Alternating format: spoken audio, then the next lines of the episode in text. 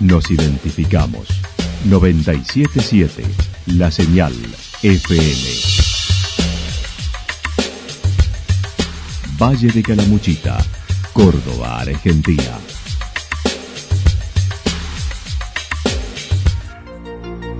El más completo resumen de las noticias de la región, encontralos todos los días a las 12 y 30, a las 16 y a las 22 horas. Panorama de noticias. Por la 977, la señal FM nos identifica también con las noticias.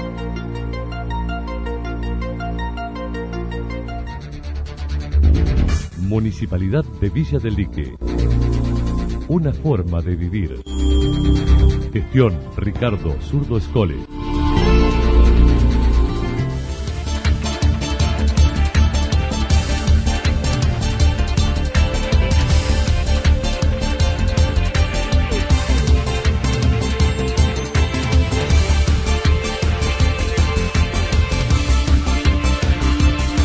A esta hora hacemos un repaso por la información regional a través de los títulos. Santa Rosa superó los 10.000 vacunados y con la llegada de más tarjetas alimentar. Saldo favorable para la octava campaña solidaria en Santa Rosa.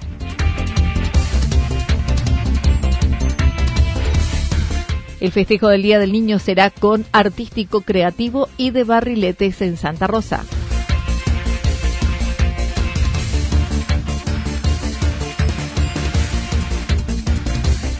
Vuelve a amanecer come chingón a Yacanto. La actualidad en síntesis. La actualidad en síntesis. Resumen de noticias regionales producida por la 977 La Señal FM. Nos identifica junto a la información.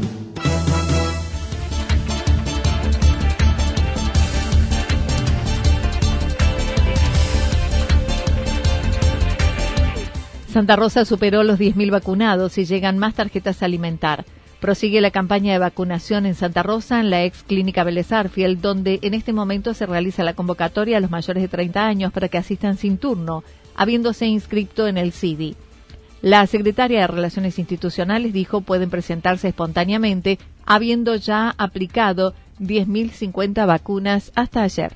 Esta, también esta presentación espontánea que pueden hacer eh, de presentarse en la ex clínica Champaqui, teniendo la inscripción en el Ciudadano Digital, eh, pueden tranquilamente este, llegarse eh, sin turnos previos, que generalmente se lo hace el equipo de salud, para poder ya recibir su, su primera dosis. En este momento, hasta el día de ayer, se habían ya colocado más de 10.000, 10.050 vacunas eh, acaban de llegar unas 800 más, o sea que ya estamos llegando casi a las 10.200 vacunas, que bueno, esto va a continuar el día lunes.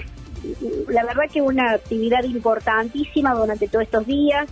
Los testeos se siguen realizando de 9 a 18 horas, donde se registran días en que realizaron más de 200 diarios. Lo normal suele ser de 100. Más de 200 testeos, pero tenemos un número generalizado que se acerca a los 100, a los 100 testeos por día. Eh, estos últimos días ha estado mucho más tranquilo. Eh, no tengo ya los números de la última semana, porque bueno, eso también va a un sistema. La provincia nos pasa también, esta empresa nos pasa también este, los números y vamos llevando, así como la vacunación, vamos llevando también los testeos, pero no tengo lo de los últimos días.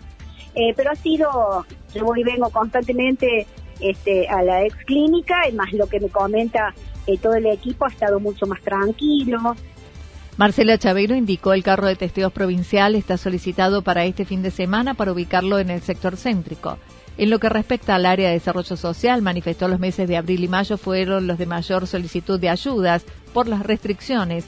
Luego, con la vuelta a la actividad turística, disminuyó la demanda. No obstante, se continúa trabajando con asistencia crediticia y este lunes se entregarán casi 400 tarjetas alimentar más, sumando así unos 1.300 beneficiados con el programa nacional de traslados que, que, se, que se complica. Entonces, bueno, lo asistencial más un sistema de crédito, Em, el lunes, Anita, bueno, y esto recién lo recibimos, el lunes llegan eh, prácticamente casi 400 tarjetas a alimentar más a Santa Rosa, 376, así que bueno, con eso ya vamos a estar llegando casi a 1.300 tarjetas en Santa Rosa, a 12.000 pesos la tarjeta, bueno, un número importante en cuanto a, a ingreso económico en nuestra localidad para alimentos de los más vulnerables.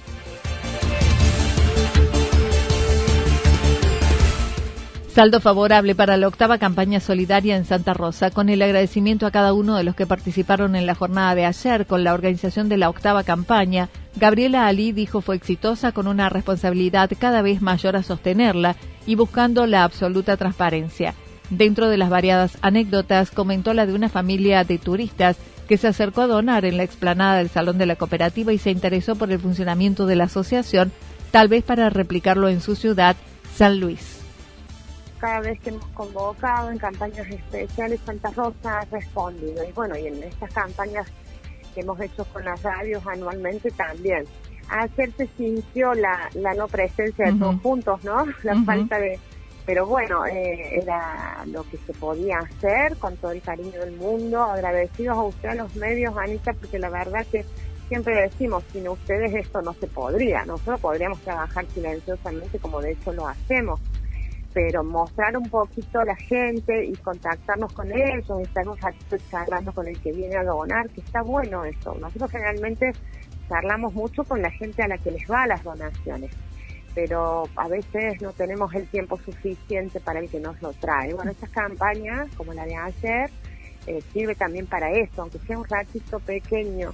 Y como una anécdota queda una familia turista que donó en la cooperativa, señor, un matrimonio con tres niños pequeños, el más grande de siete. Bueno, ellos se ganaron un premio. Eh, una compañera nuestra se contactó con esta familia, bueno, muy agradecidos y quisieron saber un poco cómo funcionamos, ¿no? Eh, les gustó la idea, ellos son de San Luis, así que ya son amigos por las redes sociales.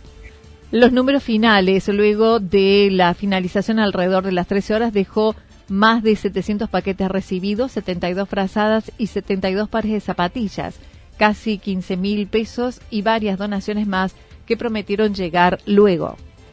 En ambos lugares se obtuvo un total de 783 783 paquetes de mercadería. Los, los, contamos por paquete porque otra vez los hacemos por kilo y es como más engorroso. eh, 72 eh, pares de zapatillas entre nuevos y usados, porque recibimos muchas donaciones de zapatillas nuevas, 72 frazadas y 14.860 pesos, y 30 módulos alimentarios que nos dona la Municipalidad de, Santa Rosa.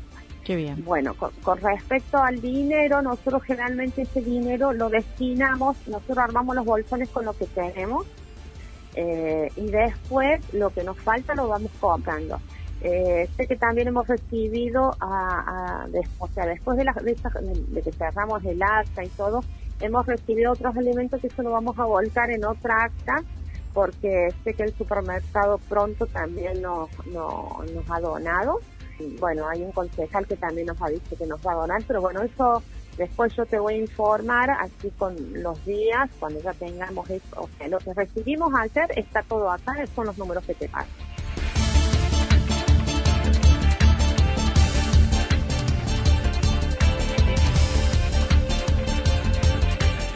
El festejo del Día del Niño será artístico, creativo y de barriletes en Santa Rosa. Para el 15 de agosto, el municipio de Santa Rosa organiza el festejo del Día del Niño, buscando generar un evento creativo distinto al año pasado que tendrá un concurso del 2 al 10 de agosto con consignas para la participación y presentación de trabajos con la temática sobre los derechos del niño y posterior exposición pública.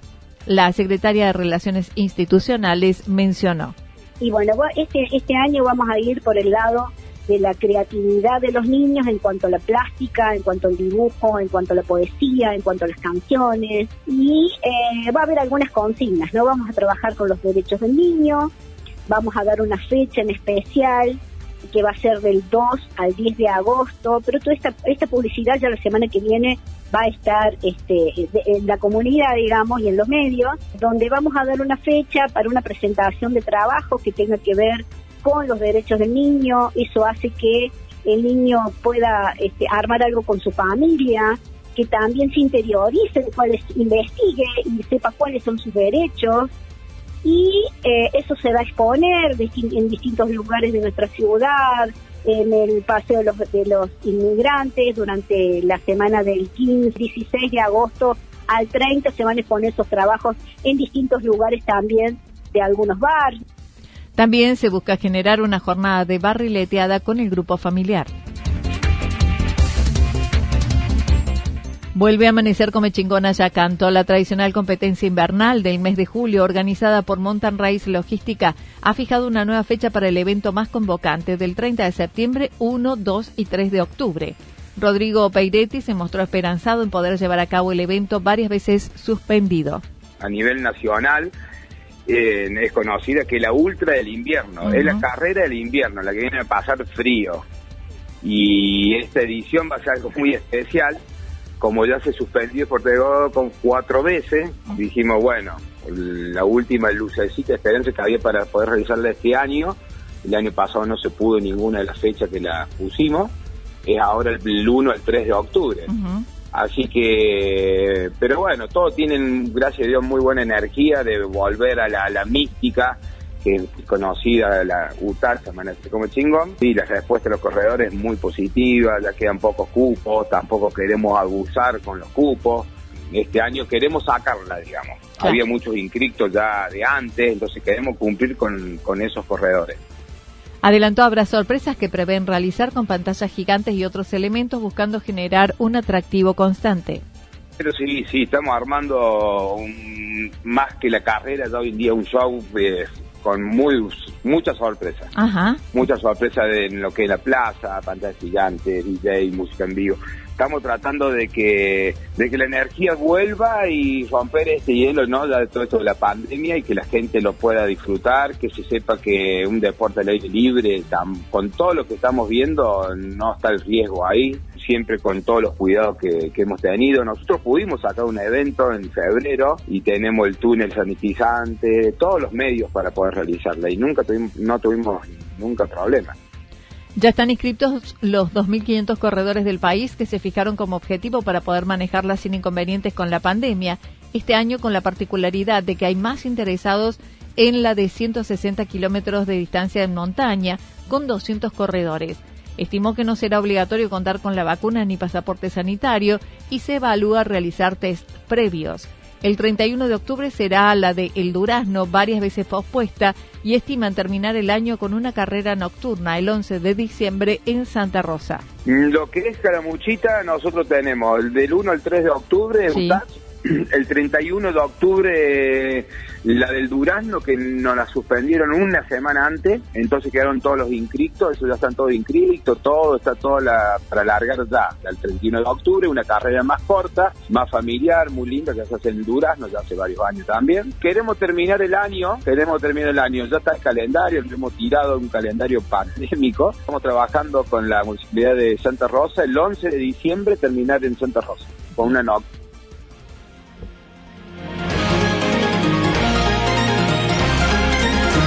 Toda la información regional actualizada día tras día. Usted puede repasarla durante toda la jornada en www.fm977.com.ar. La señal FM nos identifica también en Internet.